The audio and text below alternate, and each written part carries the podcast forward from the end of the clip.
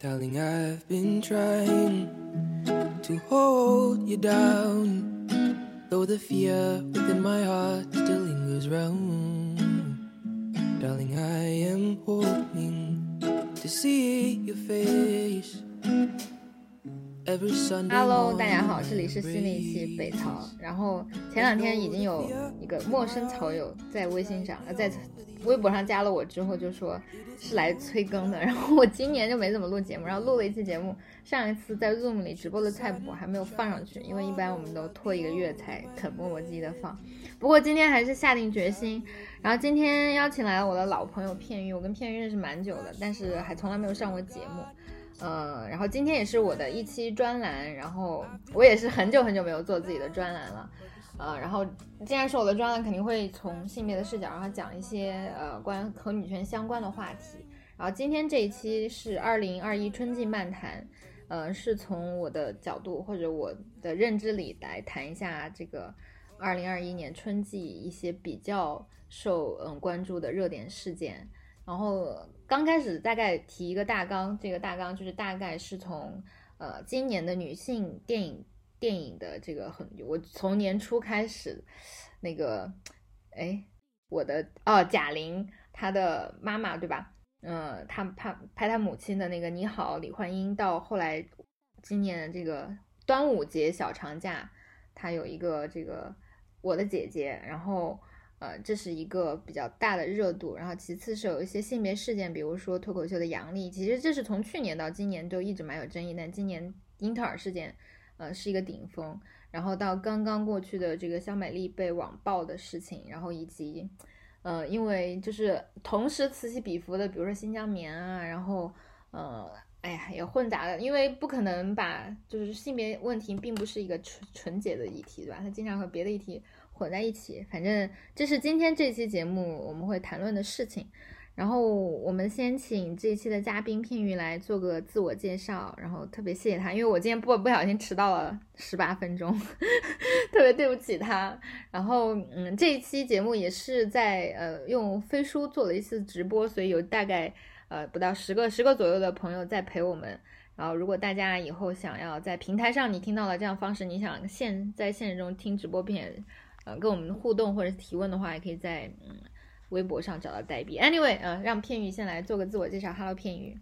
嗯，嗨啊，然后我是片玉，然后嗯，像是刚刚黛比讲的，我其实已经关注这个，嗯，关注北曹也好，关注超夫也好，已经挺长时间了。然后也认识了一些朋友，嗯，并且大家可能有时候会看到我在群里逼逼赖赖，但是还是第一次。嗯，和呆逼一起录这个节目，然后呆逼其实找我的时候，我想了一下，就是，嗯，虽然说好像自己也是一个蛮关注女性议题的人，但是对于今年开春以来的一些时事，其实我没有特别多的关注和了解，因为平时也是，嗯，就干自己那一亩三分地儿的事，然后，嗯，只是会在遇到的时候可能稍微去看一看，没有太多深入的思考。然后，嗯，当时我第一个想到的是我刚刚看完的一个电影，就是《我的姐姐》。嗯，呃，我的姐姐的这部电影，它最近还引起了蛮大的一个讨论的。我在知乎也好，对，在知乎也好，在微博也好，还看到了挺多的，看到了挺多的讨论。然后我就想，我就想说，这个也是，嗯，你你最好就是蛮好的，因为。嗯，除了有一个草友很直接的来催更之外，另一个草友给我发了私信，就挺想听我和碧池讲我的姐姐，啊、呃，但是我就跟他讲，我不想看，因为我看到这种议题就很就很累，你知道吗？就是你比如说以前你不是一个女性主义者的时候，你可以很轻松的享受很多作品，然后它的那个逻辑和剧情都挺自然成立的，但是你一旦有很强烈的性别意识和这个偏好之后，你很你很难有这样的审视。然后，嗯，又因为其实在我还不知道这部电影的时候，我就先看了林和对这部电影的评价，特别早，然后很早就有剧透嘛。其实我不是个剧介意剧透的人，但是我听他讲那些之后，我就特别累，所以我就 没有看这个电影，以以至于我现在还不能讲这个电影到底就是发生什么。不过片语你来讲，我只是就随便插一句，嗯。嗯，所以我现在可以正式开始是吗？是的，不是不是，我就是呼应一下，因为这也是大家就是草有期待的一个话题。对，嗯，好，就是呃，我其实很早就看到这个电影的那个预告了。我看到那个预告的时候，我还蛮期待的。我觉得就很少有电影去呃这样子讲述女性的一个困境。因为很多影视剧它都是泛泛而谈，我觉得在它那个至少在预告里面，我觉得嗯，他好像找到了一个很棒的切入点。如果说他把这个切入点更好的展现在我们面前，我觉得嗯，他可能可以引起一些更有益的探讨。我是比较期待的，所以我就走进电影院去看了。嗯。你觉得怎么样呢？就是他，我知道，就是基本的设定啊，是他呃作为一个姐姐，她自己的身份，然后她和她原生父母是重男轻女的家庭，然后但是她又不得不在，嗯，就是比如说什么，呃，为了弟弟放弃读大学的机会，然后嗯工作了之后给给弟弟这个三分之一的钱工资给他，然后等。等他弟弟怎么了？就是又帮他弟弟带孩子，是这样的一个设定，对吧？嗯嗯，其实就是有些混乱，因为那个剧里面有两条线。你所说的有些情节可能是那个姐姐的，有些情节是那个姑妈的，因为姑妈她也是一个姐姐。哦哦哦，对，是的，因为我没有看 电影。我我是我对这个电影我的大概观感就是，它没有现在网上有些评论说的那么差，但是。它也没有满足我对于它的全部期待，我的期待其实一开始还是蛮高的。嗯，嗯，然后期待是什么？你期待的是什么？然后他没有满足的地方在于，嗯，它里面讲述了挺多的情节的，就是呃，如果我可以先就是稍微梳理一下那个就是这个影片的内容的几条线的话，我我想先说一下这个，就是它的一。一个主线，可能大家听说这部电影的都知道了，就是，呃，一个重男轻女的家庭，然后一个姐姐父母双亡，然后姐姐她就面临着是去追求自己的人生，考研去北京呢，还是说留在他们那个小县城城市，把她的弟弟抚养长大这么一个抉择。如果说她选择抚养她弟弟的话，一来她可能放弃了自己的学业。二来，她的她自己的家庭，她因为她有一个男朋友，她准备成立自己的一个家庭，可能会受挫。嗯。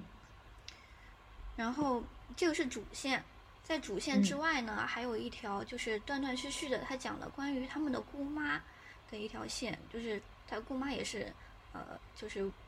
重男轻女的家庭，然后为了弟弟牺牲过自己的学业，牺牲可能就是牺牲过自己的事业。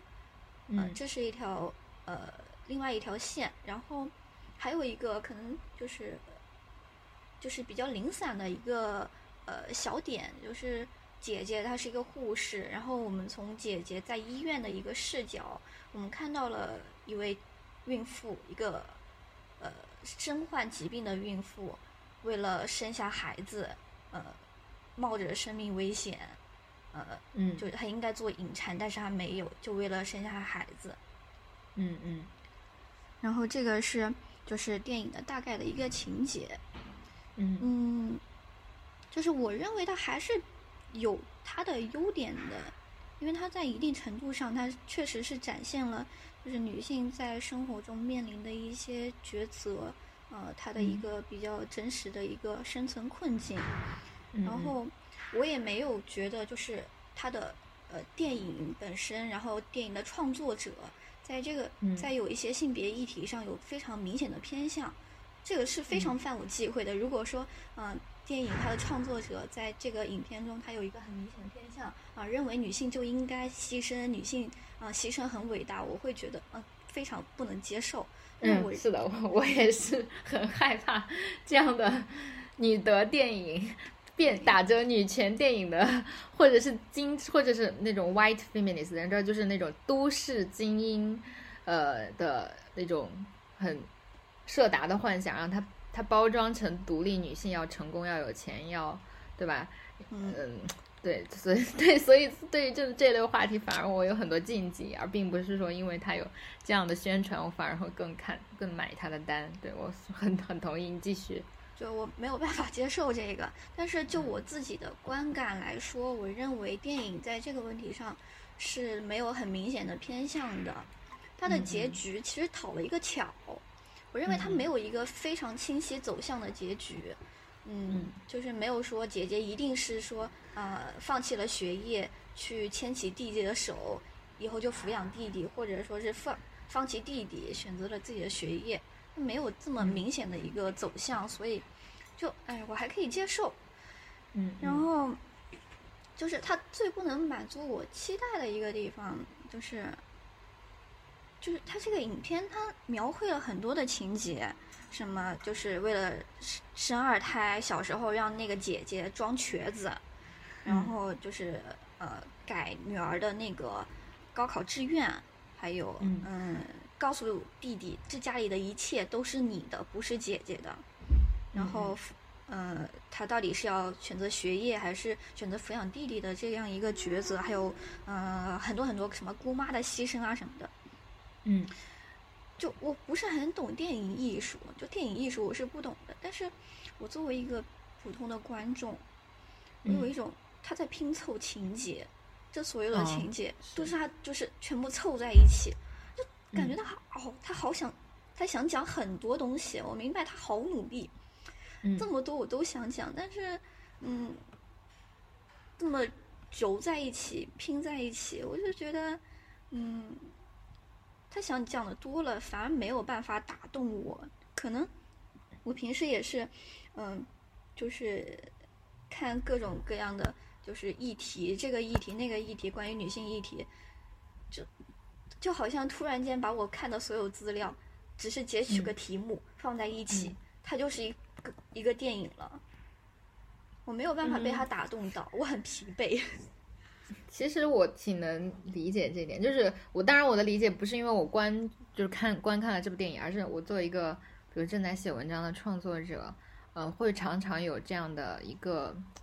非常非常大的嗯就是困难吧。比如说我是一个。有有强烈意识的，有强烈创作意识的作者，但是我很难把我的，比如说我故事，我的我，比如说我想要创作意图中的这种倾向性，或者所谓所谓，你可以想象成你你想表达的立场，把它融汇到一个完美的故事中，让这个让这个故事中的人物有人性，让这故事中的剧情和走走向它符合现实生活中的复杂性。而且其实我，嗯，就是说 说实话，就是我可能看过，我从来没有看过电影，但我看过大概二十篇关于这个的影评，然后所以，呃，我所以就是我也不能说完全没有资格，就我从这些影评的角度，或者是因为我你你看了今年年初那个呃贾玲拍的《你好，李焕英》了吗？嗯，那个我没没去看。OK OK，嗯，就是其实李焕英我也没有看，然后原因也是因为我觉得我就是首先是我跟我跟父母的关系就很沉重嘛，我没有觉得我做好心情去呃借助这样一个故事去就是了解或者是对自己自己在进行，因为我本来就是一个很容易受情绪影响的人，所以当时有点那种为了保护自己的情绪不去看或者回避一些这些这些影视作品。我讲一个可能是。不太中肯，因为我都没有看过这些作品啊。但只是在这样的环境中，因为其实再往前，我们看到《三十而已》，或者是有非常多的呃，甚至从脱口秀或者是综艺类节目，像《姐姐》啊这一类的，呃，有很多这种女性向的、女性抬头的、有女性意识的作品，然后冒出来。我想讲的一点就是，其实，呃，它就像一个。娱乐工业的流水产品，然后它意识到这种需求，然后它生产出了这种产品，但本质上它的自己的完成度可能还是有一些问题的。这问题就是我所说的，其实很多有很有性别意识的这个作品，它并不一定是非要以女性为这个噱头，而是把水草放回水里，而你要有足够多的水，才能让水草在水中看着比较好看，对不对？有的时候，呃，我其实。感受到的一点是，像你刚刚就根据你刚刚对这个呃姐姐电影的描述，是我觉得是他在人物立面上并不是足够的丰富。比如说男性，其实我想说的是，大家现在谈谈到女权主义，谈到性别或者性别，甚至是性别对立，大家很多时候都会想到非常非黑即白的这种纸片人，就是国男啊，嗯，田园女权啊。但是如果你想到一个身边的具体的人，你认识的父亲、你的男同学、你的男朋友，你会发现这种标签其实并不在每个人身上 work。然后我想讲的一个很基典型的议题就是，你并不一定通过非常简单直接的女性角色来表达一个女性的议题。你要知道，性别这件事情它并不是生理上，就是你是因为，当然更简单的吧，就是母亲，对吧？或者这里的姐姐，或者重男轻女，这些其实是最浅层的一种嗯关系，呃，所以当然我也觉得不太能苛责很多吧，因为这只是一个这两年的刚开始的变化，然后我觉得嗯，可能这里的行业人员或者是整个市场都还需要去接受一个就是适应这个过程，以及让他如何抬头。我觉得本来，嗯，在怎么说呢？就是在现在来看，嗯，首先他很成功嘛，因为不论是从李焕英还是从姐姐的来看，他们都踩到了中国电影市场在疫情后复苏这个又是小长假这个特别好的时间，所以其实从商业上讲，投资上讲他们很成功。但是呃，具体他们你说从性别还是从就是反思这个议题上，我知道就是姐姐是一个开放议题，但是嗯，我觉得他最。怎么说呢？就是因为我听过很多简单的对立，比如说我们如果大家看过什么，呃，学戏剧写作或者是很传统的故事写作，你们会发现，呃，一个最基本的剧情推助的这个呃推助的原原动力来自于矛盾，然后矛盾的发展会将故事推向高潮，然后这个高潮的解决是这个三段式的，对吧？高潮，然后最后是结局，所以有个起因高，嗯，就矛盾。嗯，算，然后最后是结局，这样一个三段式。然后你会发现，这个最简单的故事公式中，这个简单的矛盾有很很多时候，它会因为女性。主义的抬头变成了性别对立，但是它的解决却从来不是那么简单的，因为并你知道吗？就是我以前在联合国实习的时候，有一个印度同事说他在写一部小说，一部科幻小说，这部科幻小说就在想象在很多很多年之后，呃，性别之战在地球上打起来了，就是男人和女人的战争。我然后这个设定还挺有意思，对吧？然后但是我就在想他如何来解决这个问题，就是呃，这个矛盾是很容易构造的，但是怎么去解决它呢？呃，我觉得这是对一个所有有性别意识的人挑战，因为你会发现在真正解决在一个故事中，就或者一个故事其实是模拟的是现实情景嘛，而不是比如说立场和标签。那你会发现性别这一个议题并不以，并不是唯一能够就是。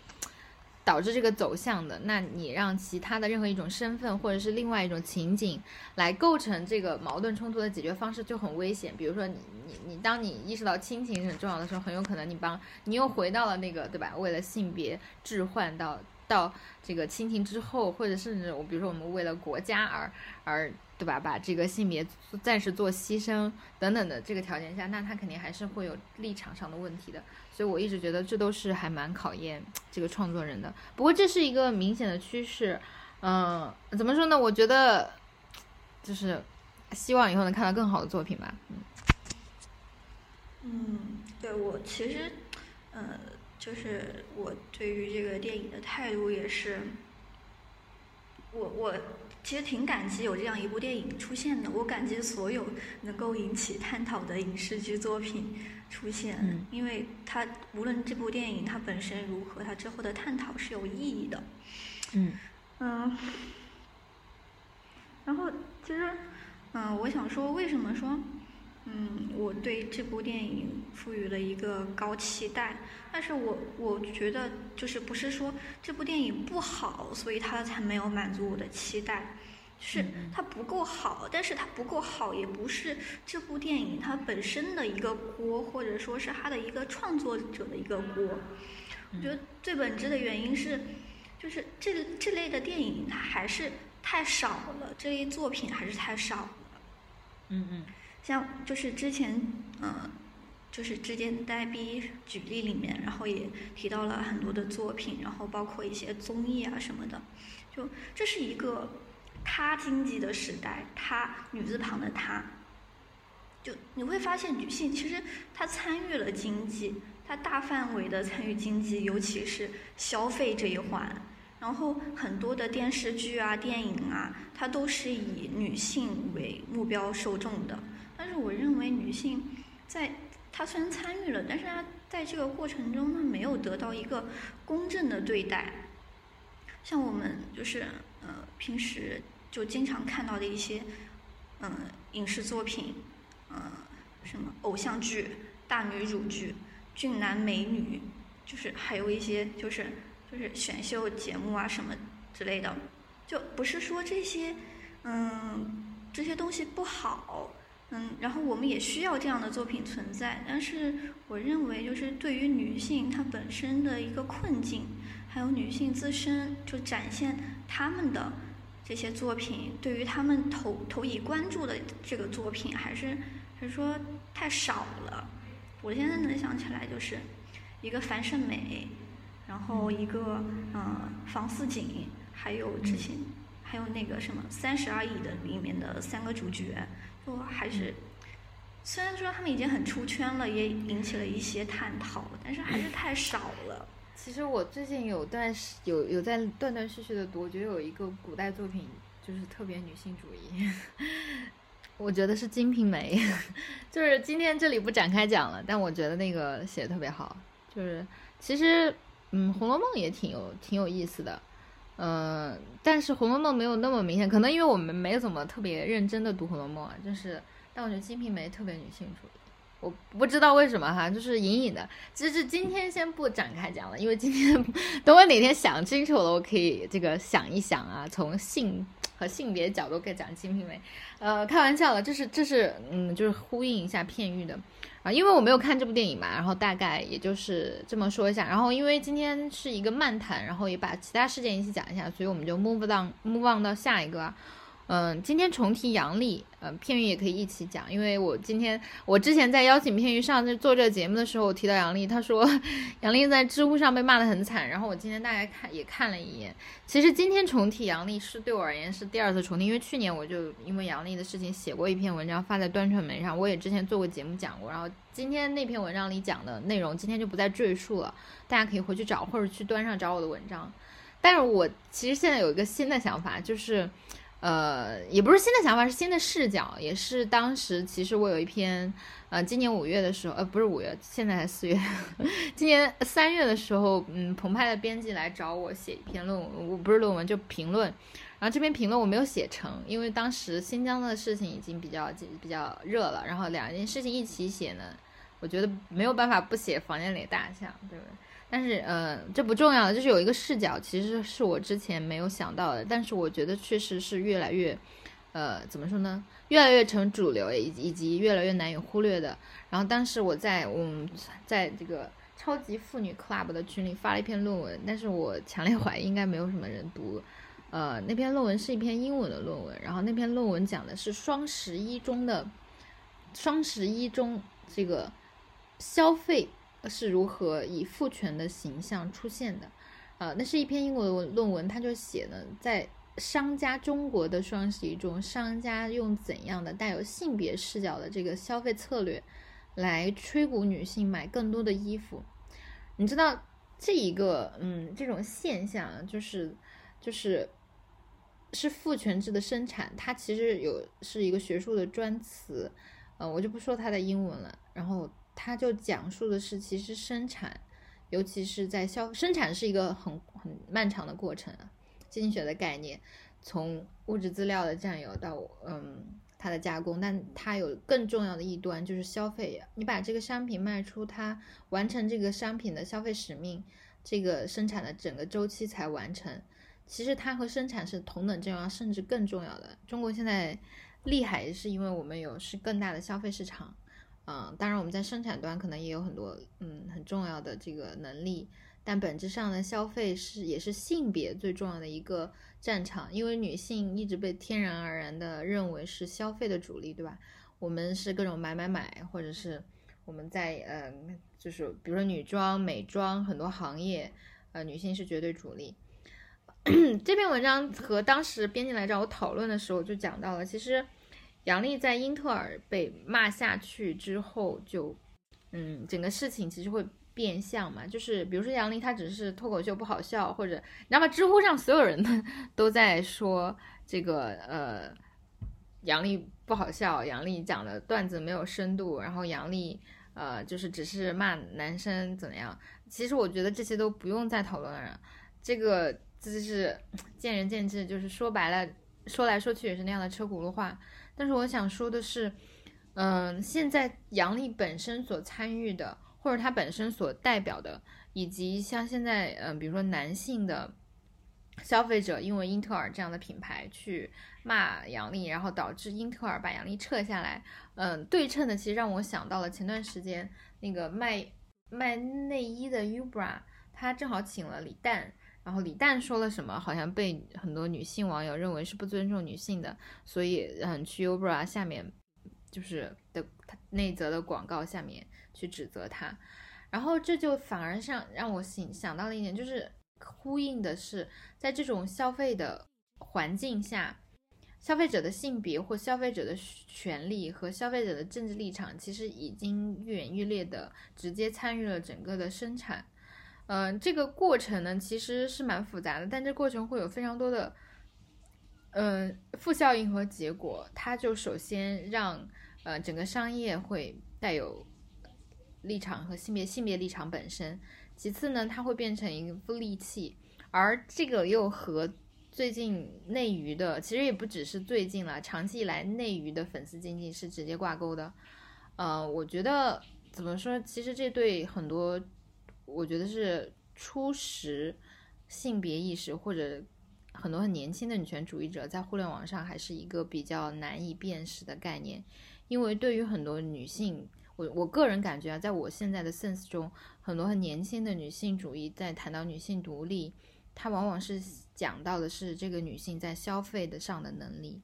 我有能力去消费更昂贵的东西，我有能力去做更随心所欲的消费，我就是一个更成功的女性。嗯，其实对于很多社达而言，他也是这样。我占有更多的房，对吧？我有房，我有钱，我有社会，有名有利。嗯，他其实展示的是消费能力，而不是生产能力。一个人的生产能力什么？我可以有做更多的产出，可以对社会做更多的贡献。我的这个，我的职位不是说因为我对我的月薪收入多少，而是说我的职位能够造福多少其他同龄同对吧？是社会人这样的概念。嗯，所以我觉得这个是一个比较新的角度。然后这个角度其实也是让我在怎么说呢，在新疆棉棉事件中会觉得比较震惊。当然，这可能跟跟性别直接跳脱无关了，它只是，呃，只是在内娱内舆论的舆内娱中的一个让我觉得很精彩的这个表现，也就是，就是它本身你知道吧，是一个投票的工具，消费力本身是一个投票的工具，消费力本身就已经证明了你在这个种种。议题、政治议题上的立场的，呃，的选择，呃，所以经济学是经济学本身就是一个很很幼的，因为它本身就以国家为一种边界嘛。那性别也同样是如此。其实这些现象都还是蛮有相通的。当时觉得是一个比较有意思的，呃，这个议题，呃，尤其是国货运动在中国是很有很漫长的历史，从五四到现在。我就不一一讲述了，但其实这也不是中国的，怎么说，不是中国的特产啊，在巴西，在其他，甚至在美国，我们在历史上都可以找到这些影子。英国也有，你知道，英国去消费他们本土生产的种种东西是可以免税的，等等，嗯，也是类似的概念，嗯，但 anyway，我想就是说回阳历本身和说说说回父权制的生产、父权制的消费主义，呃，来讲的话，就是。呃，向大家推荐我刚刚讲到的，呃，那篇论文。那篇论文呢，就嗯，我去介绍稍微很稍微有趣的一点吧，就是比如说我前段时间在在深圳的地铁站，还是在上海的地铁站，就是讲到把那个中国支付宝的这个广告说中国的败家娘们儿拯救什么美国经济，就是指支付宝黑五加免邮直邮，然后。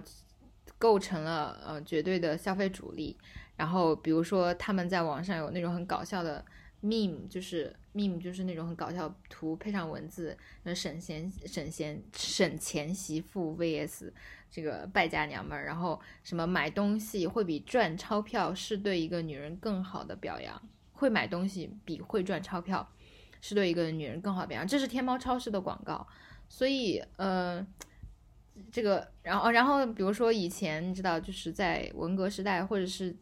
嗯、呃在前文革时代。呃，人不犯我，我不犯人；若犯我，必犯人。就是这种这种宣传画，在双十一它会被呃重新围萦绕成双十一防火防盗防败家，意思是防败家娘们儿这样的人。然后他最后呃也要把这样的整个叙事构造成一个新的消费的趋向。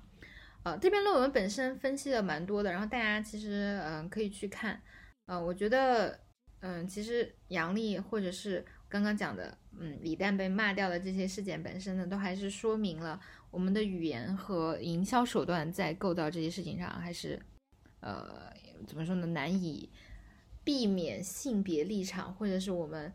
在讲性别在构造出你想成为什么样的人的时候，这种微妙的气氛吧。反正现在来蛮多的。然后这是嗯、呃我对杨笠的事情的一个一个新的角度，哎，也没有什么别的在延展的了。呃，片玉，你有你对这件事情有什么想补充的吗？嗯，因为呆逼刚好讲到了关于消费的一个问题，所以我想做一些补充。正好我在做一个就是相关问题的一个课题，我的课题是围绕着消费异化这个概念展开的。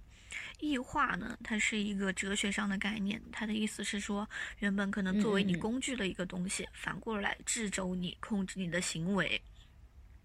消费异化呢，就是说，消费原本是应该是你自发自主的一个行为，是满足你的需求的一个行为，但是在消费的过程中，由于外界的一些声音，它可能告诉你，女性就应该通过买买买来提升自己的地位，然后放大你的焦虑。你是因为焦虑而去进行消费，而不是因为你真嗯正的需求而进行消费。这样的状况，它可能造成一系列就是比较明显的，大家还能推出来的一些后果，比如说，呃，可能会造成资源浪费呀，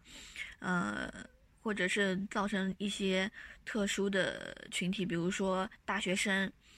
他们日渐增长的消费欲望和他们尚不足以匹配的经济水平，可能就会导致一些比较严重的后果，比如说消费贷款，比如说网络上一些不良的贷款，呃，甚至说有一些学生可能因为这个原因，嗯，跳楼或者是其他严重的后果。这个是现实的，你可以看到的一个后果。那么还有一个更长远的、更浅层的，可能一时发现不了的后果。我认为是，当人们去鼓吹女性应该通过买买买来提升自己的地位的时候，是不是也阻碍了她在其他领域的一些发展活动？比如说在政治，比如说在商业。呃，学术以及其他的一些事业上，女性不在这些领域有所发展，那么他就让渡了一些机会给男性。我这么说，可能呃有些人会觉得是在挑起性别对立，但其实我的本意不是这样，因为我觉得男性和女性，他们呃。都面临着同样的困境，只是可能表现方式不一样。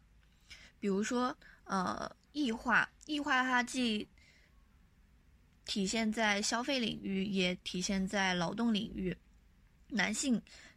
就是被鼓励，呃，男主外在外打拼养家。那么他的 boss，他的老板通过给予他工资，就控制了他的劳动，呃。剥剥削了她的价值。那么，女性被鼓吹在家庭事务在家庭事务上有所担当，然后就是呃买买买，呃，其实女性在呃家庭内的劳动也是受到了间接的受到了老板给予男性的那一份工资的控制，因为一个男性他没有办法做到。呃，家庭外部和内部的事务都兼顾，那么他在家庭内的那部分职能就被女性所顶替。这样来看，其实女性完成的是一份无偿的劳动，但是她的这个劳动也是受到了呃男性的那一份工资的支配。呃，无论是男性和女性，他们都同样的受到了这个资本的剥削和异化，只是表现形式不一样。然后在这个过程中的男性和女性，他们最大的区别。最大一个不同是，男性受到的仅仅只是可能来自资本的一个剥削，但是女性受到的是双重的压迫，一个是来自资本的，一个是来自父权制的。所以，呃，我主张，虽然说男性和女性都同样面临困境，但是要对女性投以更多的关注。嗯。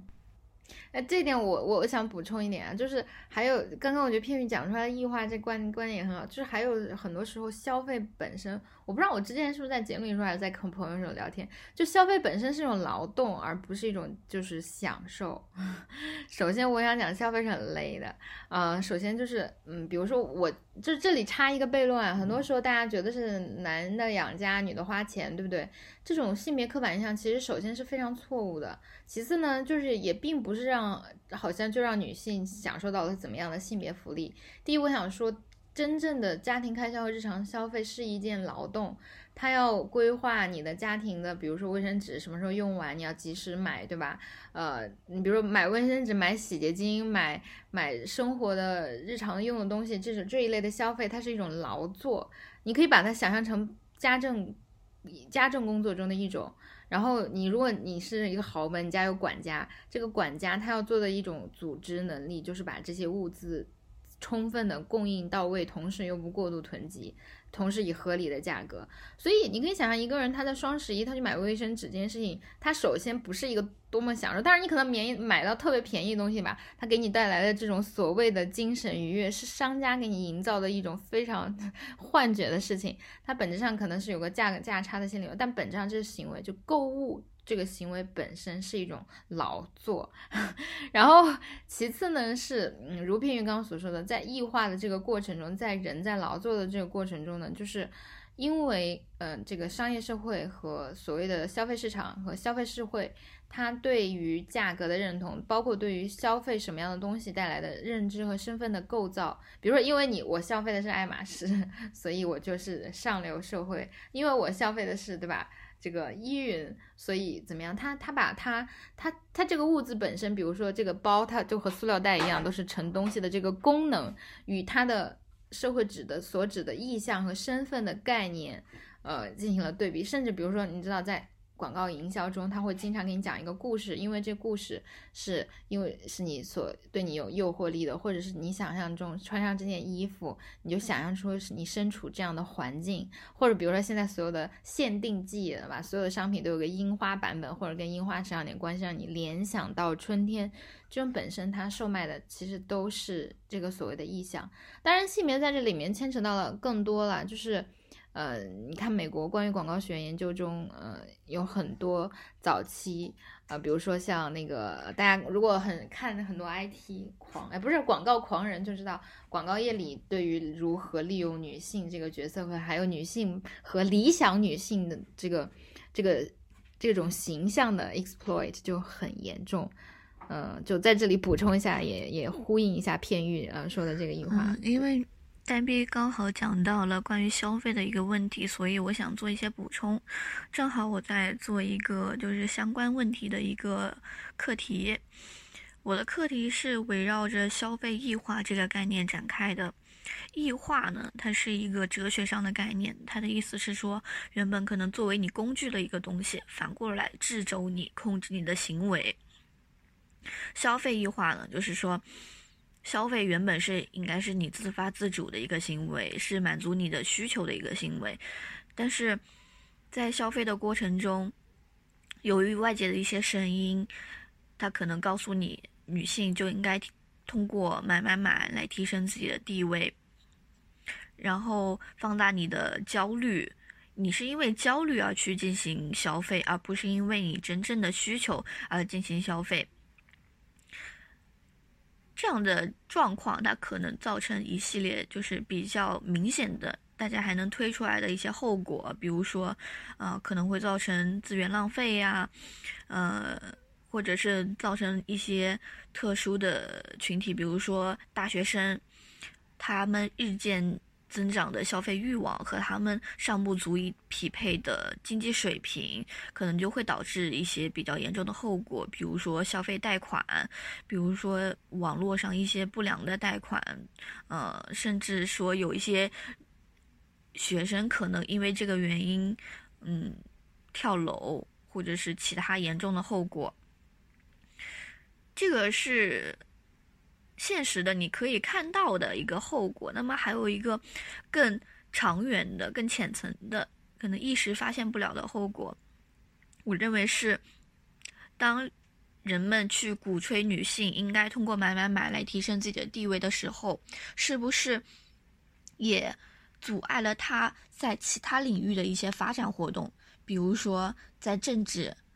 比如说在商业。呃，学术以及其他的一些事业上，女性不在这些领域有所发展，那么他就让渡了一些机会给男性。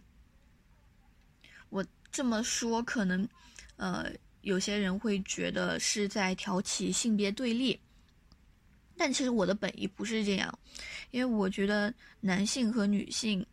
他们呃。都面临着同样的困境，只是可能表现方式不一样。比如说，呃，异化，异化它既体现在消费领域，也体现在劳动领域。男性就是被鼓励，呃，男主外在外打拼养家。那么他的 boss，他的老板通过给予他工资，就控制了他的劳动，呃。剥剥削了她的价值。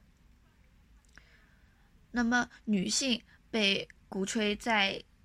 家庭事务在家庭事务上有所担当，然后就是呃买买买，呃，其实女性在呃家庭内的劳动也是受到了间接的受到了老板给予男性的那一份工资的控制，因为一个男性他没有办法做到。呃，家庭外部和内部的事务都兼顾，那么他在家庭内的那部分职能就被女性所顶替。这样来看，其实女性完成的是一份无偿的劳动，但是她的这个劳动也是受到了。呃，男性的那一份工资的支配，呃，无论是男性和女性，他们都同样的受到了这个资本的剥削和异化，只是表现形式不一样。然后在这个过程中的男性和女性，他们最大的区别，最大一个不同是，男性受到的仅仅只是可能来自。资本的一个剥削，但是女性受到的是双重的压迫，一个是来自资本的，一个是来自父权制的。所以，呃，我主张，虽然说男性和女性都同样面临困境，但是要对女性投以更多的关注。哦，我觉得我呼应一点这一点啊，不好意思打断一下，就是我最近在读一篇论文嘛，因为呃，央行的那个关于人口老龄化还有。老龄化对策论文特别火，但说实话，其实老龄化公之前我就呃也很关注这个话题，因为二零二零年是最新的人口普查结果。然后呃，你知道今年两会有一个非常就是议议题吧，就那有人大代表说要延长退休年龄，然后同时呢要嗯，你就是因为在中国女男女的退休年龄是呃不同步的嘛，女性比男性要早五年。然后有的时候大家就会在讨论这个老年女性的等等等等情况。刚刚片玉讲到了一个呃，因为男主外女主内的刻板印象，呃，女性受到了双重所谓的压，这个有所谓的呃剩余价值压榨吧。一个是她在家庭内的无偿劳动，嗯，其实是服务于男性，而男性在职场中的过度或者是内卷吧，呃，其实是来自于其他嗯公共领域、公共生活中的职场压榨。呃，那我还想讲一点，就是特别分享有趣的是，我刚刚讲到了女性退休延迟年龄。你知道有一个这样的链条，是因为，嗯，中国女性的提前退休，它有几个，呃，社会影响和条件。第一是女性很难像男性一样走入高更高的职位，因为大家都知道，你的年龄越大，你的工作经验越高，所以你就更有可能得到晋升。但是因为女性的工作周期在客观的嗯，提前退休年龄上是短于男性的，所以职业期待的年限要短于年男性的，所以职职级也也低于男性，这是部分原因啊，这不是绝对的原因。就很多女性可能是因为她的能力或者别的原因没有成为领导，但是这是部分原因。为什么女性不能当领导？因为可能提升的时候想的，哎呀，你还有十年可以干，对不对？这是个男的，但是另外一个同等级别、同等能力的女的，哎，你只能干五年了，那我还是提提拔男的吧。这个是副副作用之一，然后另外一个作用呢？但是啊，另外一个作用就是它有好有坏。另外一个作用是什么？是很多提前退休的女性，她回到家庭之后，成为了补充她的子代家庭的抚养劳动力的非常重要的角色。这就是下子代子代教育，也就是一个女性，她可能到六十岁，或者她到五十五岁的时候她退休了。我不知道这具体年龄是什么，因为我家庭在西藏，这个退休年龄要相对早一点。然后，呃，他可能到六十岁退休了，男性到六十五岁，他退休之后，他并不是立刻就是社会的负担了，因为，呃，央行那篇文章就立刻显得好像我们所有退休的人员都是社会的负担，都在吃白饭，就应该早早归西，不是这样的，可能男性是这样，但是女性绝对不是这样的。首先，一个一个退休的中老年妇女、壮年妇女吧，她退休完之后的第一任务就是带孩子，她她。可首首先可能是催催生啊，但催生你知道吗？人口再生产是社会非常重要的再生产。我人口的呃再生产，呃，我能听见你说话，但是嗯，那也没有办法，大家先忍忍耐一下，呃，然后在一个。提前退休的女性，她回到家庭之后，她会来补充子代教育带孩子的能力。也就是，比如说一个年轻女性，她在怀孕之后，其实她很难能够维持生活和工作的平衡，因为她也要母亲，她要工作。这个时候，她的母亲是能够帮助她完成下一代教育的很好的帮帮手。嗯，然后这其实又引发了另外一类社会问题。嗯，其实我之前在中妇女杂志上。呃，中国妇女杂志上看到一篇非常好的研究，但我这会忘了它的名字。它就讲的是，呃，因为现在很多子代的儿女到大城市生活，然后母亲退休之后，为了带子代的孩子，他就到子女生活的地方去带孩子。这种呢，也是一种移居现象。这种迁移人口移居呢，也造成了新的社会问题，比如说母亲的抑郁症，因为她之前。不适应这个生活习惯，他会在闭塞的大城市里，呃，很有有精神问题。然后他又带孩子，是个很高压的、很孤独的状态，等等等等。然后当时你会看到这样的社会问题显示了两个代际关系和性别中，除了就是丈夫和妻子，也包括母亲和子女，包括母亲，呃，就是奶奶和孙子这样的关系。呃，所以我觉得这个还是。比较有趣的，也呼应了刚刚片玉讲的一点，就是女性所谓的主内这种状态，它首先否定了女性在这个无偿生育、在家庭劳动中的无偿劳动的社会价值。这这个这个的这幅系列的社会价值其实是无偿的，且是无价的，因为你如何衡量就是一个人在对吧？这样的过程中，它的直接社会价值是用家政工资的这个水平吗？其次呢，是它阻碍了女性进入职场，或者是进入，比如说在晋升，除了准入门槛之外，呃，也包括它晋升到更高职位的这个现象。对，所以就就做此补充。天宇，你你可以继续。嗯，刚好讲到了异化这个词，然后我还是想对我的姐姐这部电影做一个补充。我的姐姐，她的结局受到了很大的争议和诟病。人们认为，嗯嗯，你原本可以去追求你自己的人生，你为什么要放弃去牵起你弟弟的手？我前几天在新事项上看到一篇文章，它里面有一句话一下子就戳中了我。他说：“呃，无论是成为姐姐的路，还是摆脱姐姐的路，都是一条无比艰险的路。那么，姐姐到底应该追求自己的人生，还是去完成呃抚养她的弟弟这样一个事物？”如果说他选择了抚养他的弟弟，那么我们作为观者，我们是应该赞扬他的伟大、他的无私，还是说我们哀其不幸、怒其不争？这样的问题引起了很大的争议，但是我不太想去探讨这个问题，不想对这个问题做出答案，因为如果说他选择了。他的弟弟，不管你是去赞扬他，还是，呃，哀其不幸，怒其不争，你好像都没有对他的现实状况做出哪怕一点点的帮助，反而你在雪上加霜，你进一步的挤压了他目前所剩不多的生存空间。在女性被异化的这样一个环境下，无论她做出什么样的选择。都不是他内心真正的选择，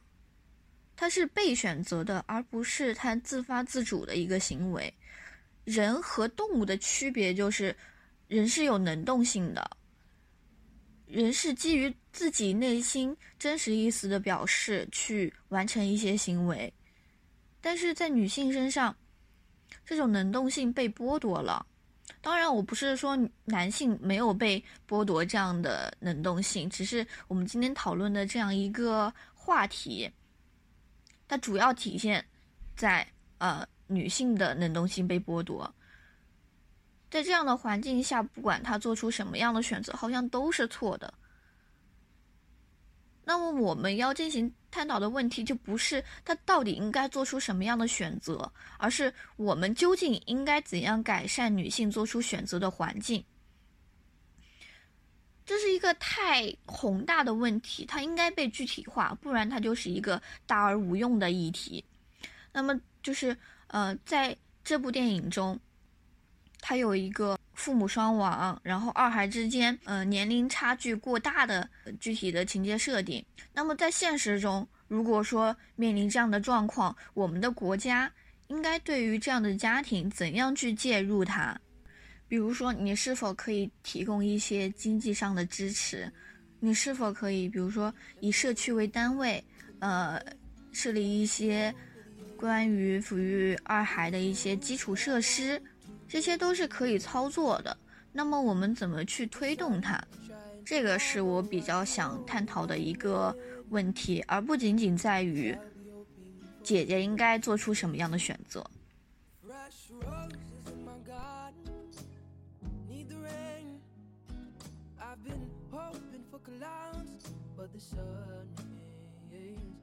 嗯，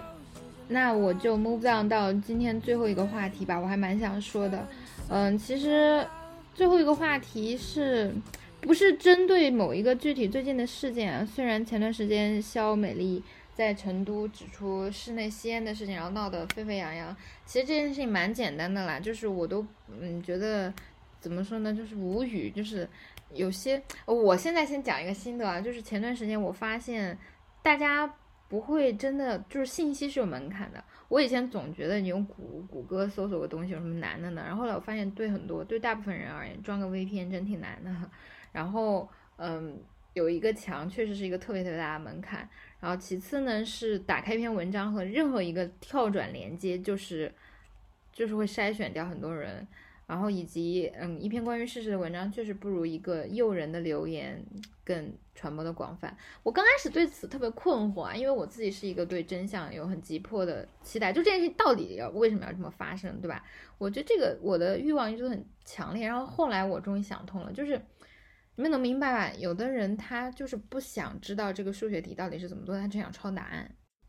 这就是为什么有的人他不愿意去费一点精力去。读一篇关于现实的文章，或者是一篇有质量的真实的报道，而他只想他他就道听途说，他模模糊糊的还有这个概念，他就因此相信，并且把他抄来的这份答案当做是正确的唯一的标准。但是与小的时候你不想真正的学习，不想了解这些数学原理，对吧？公式呢到底怎怎么证明到最后一步得到一个答案？最后你会真正的有个标准答案来告诉你是对是错。不同的是，现实生活中，就是这些不想要去了解事情到底是怎样发生的，而直接跳到立场，直接相信留言的人，他也没有一个很明确的，就是告诉你是错是对的，呃，老师或者一个衡量标准。然后我对这件事情想通之后，就对另外一个事情也蛮解脱的，就是现在的所谓，呃，性别对立。呃，这件事情其实，呃，和片玉聊也应该是蛮合适的吧，因为我觉得片玉，我偶尔围观片玉的什么朋友圈啊什么的，感觉片玉也经常会，呃，怎么说会关注性别议题，然后可能也会对现在舆论中这种非常激烈的两性的对立，好像因为你是个男的，你有原罪这种。概念啊比较熟悉，然后也因为你可能是个女权主义者，所以你打拳，所以你是田园主义者，以及我自己作为一个女权主义者，其实遇就是越来越质疑这个身份，因为有非常多也同样标榜自己是女权主义者的人，说着我完全不不认同的观点，不认同的理念，呃，比如说我自己，呃，以及我自己也会有一些别的现实吧，嗯，转变，比如说以前我会更加强烈的，以前啊，曾经的我。大概两年前，我会更加强烈的反婚反育，但是现在我总是想向女权主义者科普，生育是一份权利，而不是一个义务。对于已经身份、已经选择结婚或者生育的人的攻击是没有任何意义的这种事情之外，呃，我觉得这种内部的割裂是很明显的。但今天呢，并不是想说服什么，就是花什么特别多的口舌来向大家讲，就是呃什么男女都会从。女权中受益这种，我突然有个特别好的理解，就是也想告诉大家，就是如何释怀。就是其实性别不公或者结构性的性别不平等是一副是一个游戏规则嘛。就我觉得，你如果是一个呃，就是理想的相对理想的女权主义者，你并不是对这个游戏的玩家不满，因为很多人都是。这个性别不公的受害者嘛，但是每个玩家却抽到了不同的牌，或者是有什么样不一样的规则，对吧？你生你是个人，你生下来你恰好是男生，这不就像是你随机抽到的这个牌吗？我们现在对什么有意见呢？是这套游戏规则有意见，而不是对某一个具体的玩家有意见。我们想改变的是不规则的社会现象，这个现象背后是因为，对吧？性别成规，有各种各样的性别规范，呃。但是你如果是一个男性，你也不一定要对吧？成为这套规则和这游戏的支持者，也就是你可能抓了一手好牌，但是你不一定要把这个牌打下去。呃，所以我觉得很多时候在性别对立上，很多人天然的自我代入，觉觉得自己一定会是抓到一手好牌的人，有的人会觉得自己一定是抓到一手烂牌的人。这样的这样的就是防御思维啊，真的是现在很多这个奋战的，呃，我觉得是一个。比较原始的开开端吧。抛除这一点之外呢，我特别特别想向大家再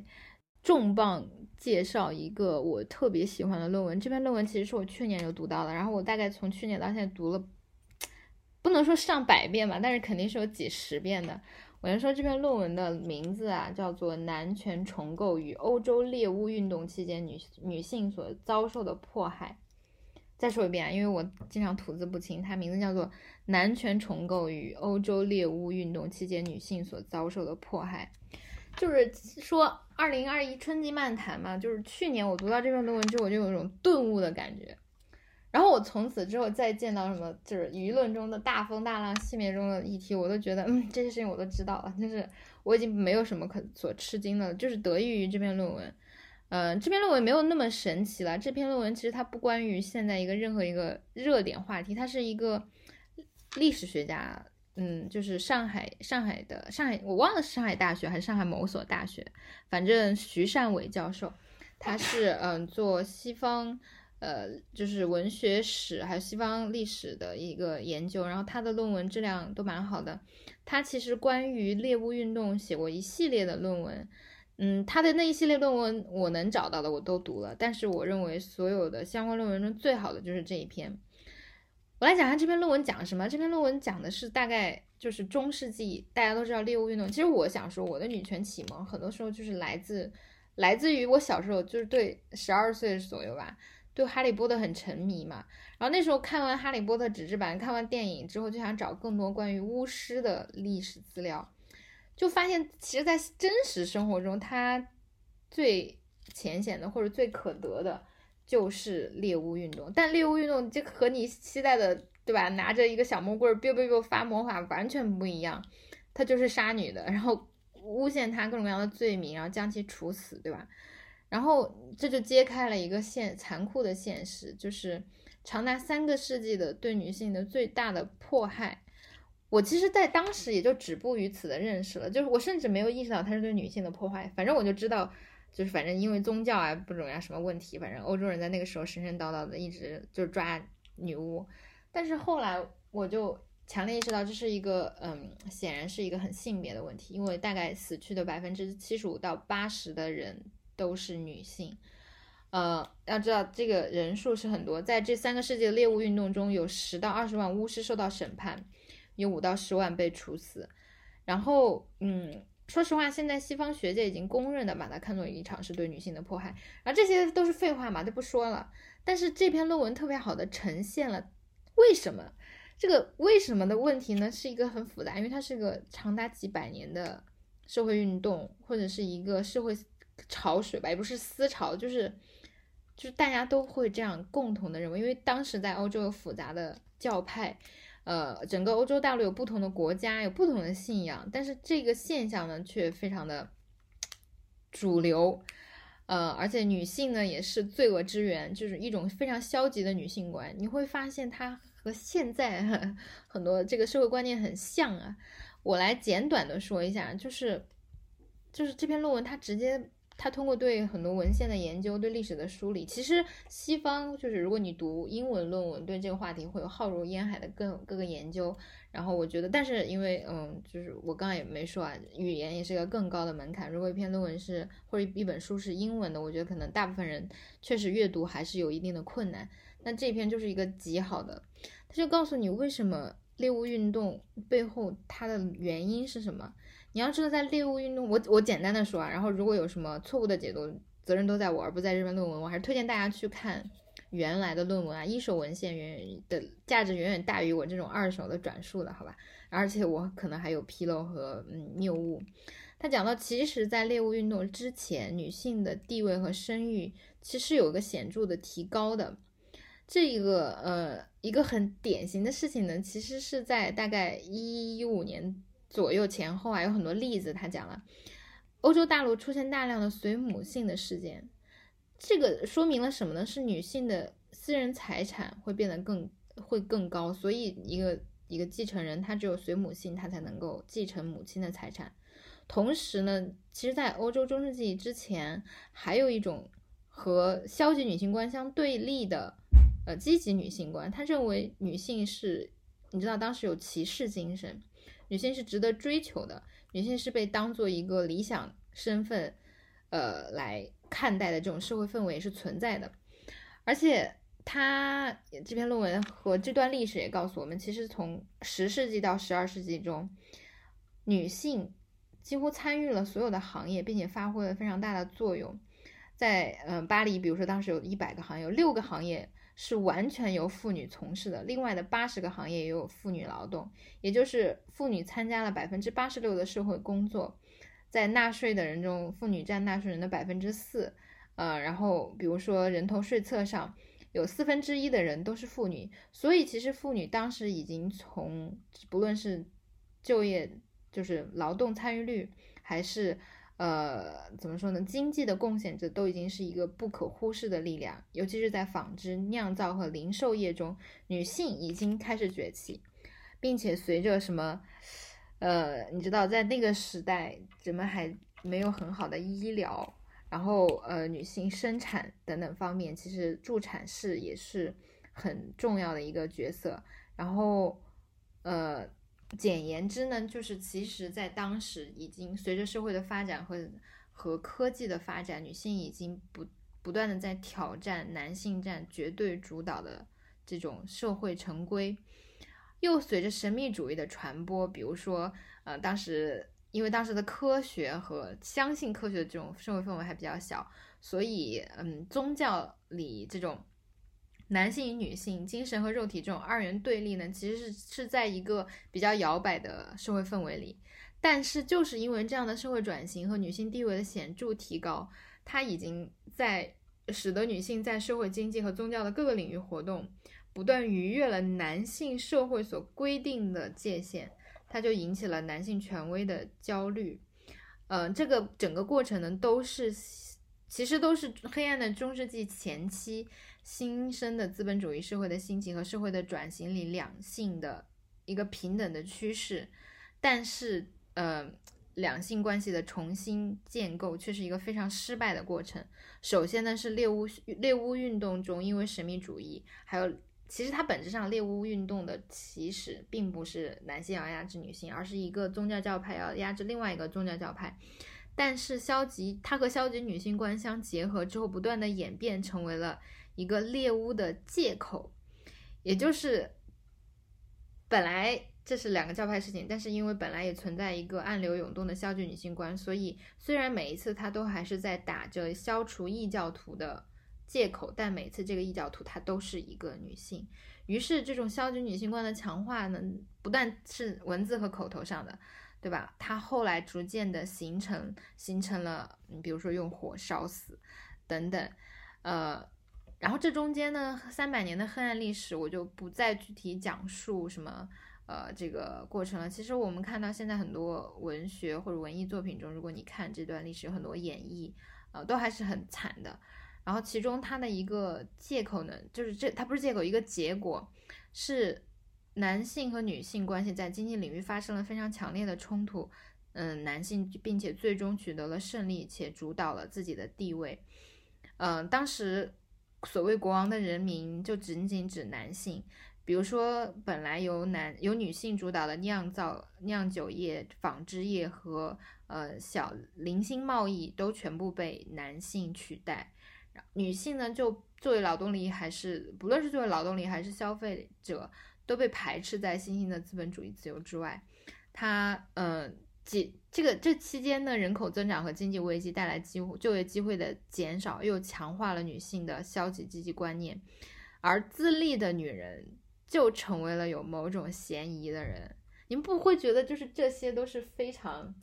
非常熟悉的呃话，然后这个这种熟悉的感觉就是。随刚开始是女性有更多的参与，嗯，社会参与就业、参与经济贡献，然后有更有更大量的随母性的现象出现，有女性有自立的这种倾向，你不不不不觉得很更更熟悉吗？所以有自立的自立的女性视为某种嫌疑的人，于是她们就成为了女巫。然后当时行为不端的女商人啊，有恶魔或者是恶魔的亲属啊等等，嗯，所以其实猎巫运动成为了男性的。一个工具，它在经济领域去重建重建了男性的权威，重新规划了新的行为规范和社会道德，让猎物运动对女性驾驭控制，使他们的行为必须依赖男性且符合男性的呃准则。嗯，其中呢一些离经叛道女性，甚至在宗教和道德方面有所谓不好名声的女性，就成为了女巫，然后。这后来的事件就不再呃一一说了。这其中我也会觉得，嗯，很多事情也挺有意思的。比如说，当时在西方，对于什么是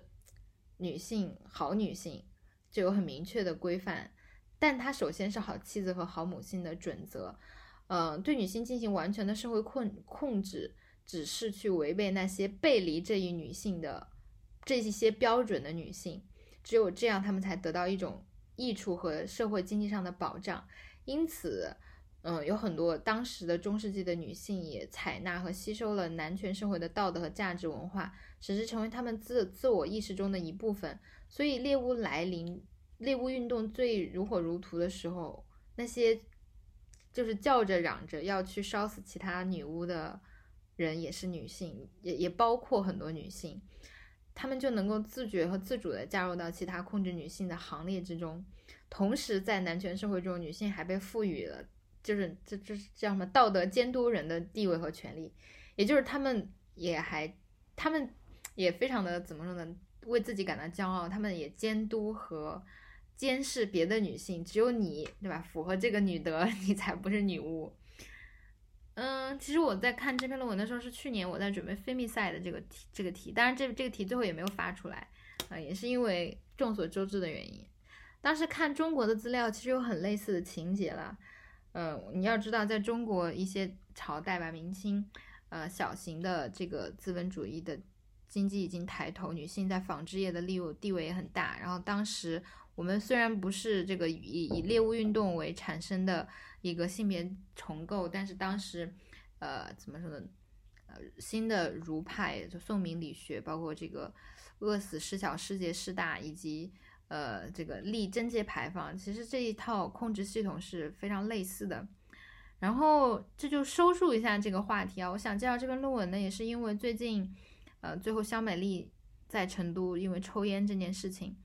然后新的猎物，呃，新的猎物是以什么样的名义，然后发生在她的身上的是一个讳莫如深的话题啊。我觉得我这个节目也不太好讲，讲完之后可能也很难在别的平台上线了。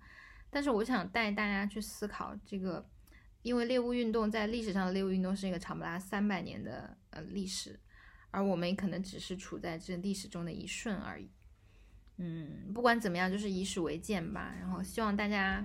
如果有新人啊，还是多就是多用一种流搜索搜索工具，多看一种语言的文献，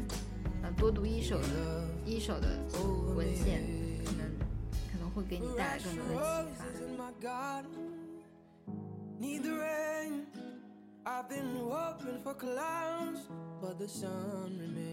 啊，那这期节目就到这里，我再来就是重复一下，如果你想呃听我们的直播或者跟我在这个反反正互动，你可以在微博上找黛比，我在文案里已经放了我的微博号，然后到时候可以给我私信就好。呃，谢谢大家的时间，我们下期节目再见，拜拜，谢谢，拜拜大家。